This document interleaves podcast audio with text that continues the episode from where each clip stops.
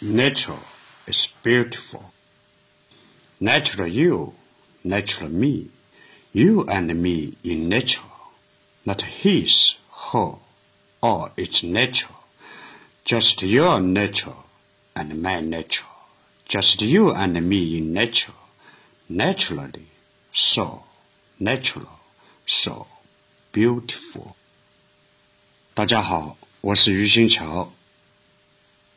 最近呢，有朋友提出要我用英语来读一读诗，那么其中有些朋友还专门要求我读一读最后的抒情。我刚才读的这一首呢，是我目前能够找到的最早的一首诗，它写于一九八三年春天，那时候我还是个小小少年。那么最后的抒情呢，也写了快三十年了，也产生了好几个译本。今天我选择的是加州大学英文系教授黄永特先生的译本。那么在此也向黄永特先生表示感谢。有点感冒啊，不一定读得好，大家就凑合着听。The last lyric. I am leaving for a safe place to love you, While I shall glow strong like before, acquiescent, translucent. I shall walk feeling grateful for being alive. On a sunny day, I shall smile and tell myself, I have no one except you. I know nothing except beauty.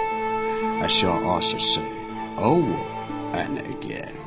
You're the sweetheart of spring, the prayer of heaven, the perpetual pursuit of the ocean, rising and falling. Before losing all my skills for speaking, I shall spare nothing, using one thousand silent songs and ten thousand soft songs to praise the single hair of yours, and I see for the millionth time in March at garden of peach blossoms, the dark radiance of your flowing choice.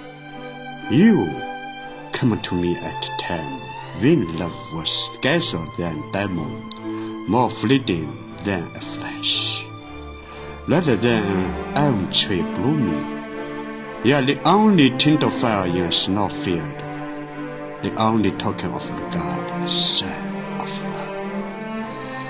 Are blizzard under blue sky, a storm in the sunlight, a clear spring in the depths of a volcano, the goddess peak, most scenic of all, the standard bearer for the next generation of maidens, the cause of my ailments, fountainhead of my poetry, when the earth wants food, the sky wants wings and the people want to be masters. I only want you. You are the only daughter of Tang poetry and song lyrics, from the mother family of peach blossoms and sunset, living in the best dorm room of floating clouds and flowing rivers. You are the anthem of the University of Truth, Goodness, and Beauty the most prized page in the school's chronicle, I still want to say, let me repeat. Except your name, all Chinese words are garbage. Except the poem I wrote for you, no other lands can make me chant them twice. At your prime age today, my mother returned to the peach garden by boat. She returned so that her child could fall in love with you. She wanted me to be born, live, and fall in love with you in the peach garden. Before I was born, my mother had already loved you on her child's behalf. Before you were born, you had already existed. The grandmother and the grandfather who loved you. The father grandfather, and all the ancestors in the world oh, who loved you. in order for me to love you. They were born in the water and died on the cross. They had fought all their lives, rain or shame, but had never had you. They were bachelors with wives, virgins with husbands. To have you, they could give up love and life and let me stay unborn. But who else deserves to be born other than me? So many, many have died. Only I am not afraid to live, not afraid of sufferings, poetry, or glory.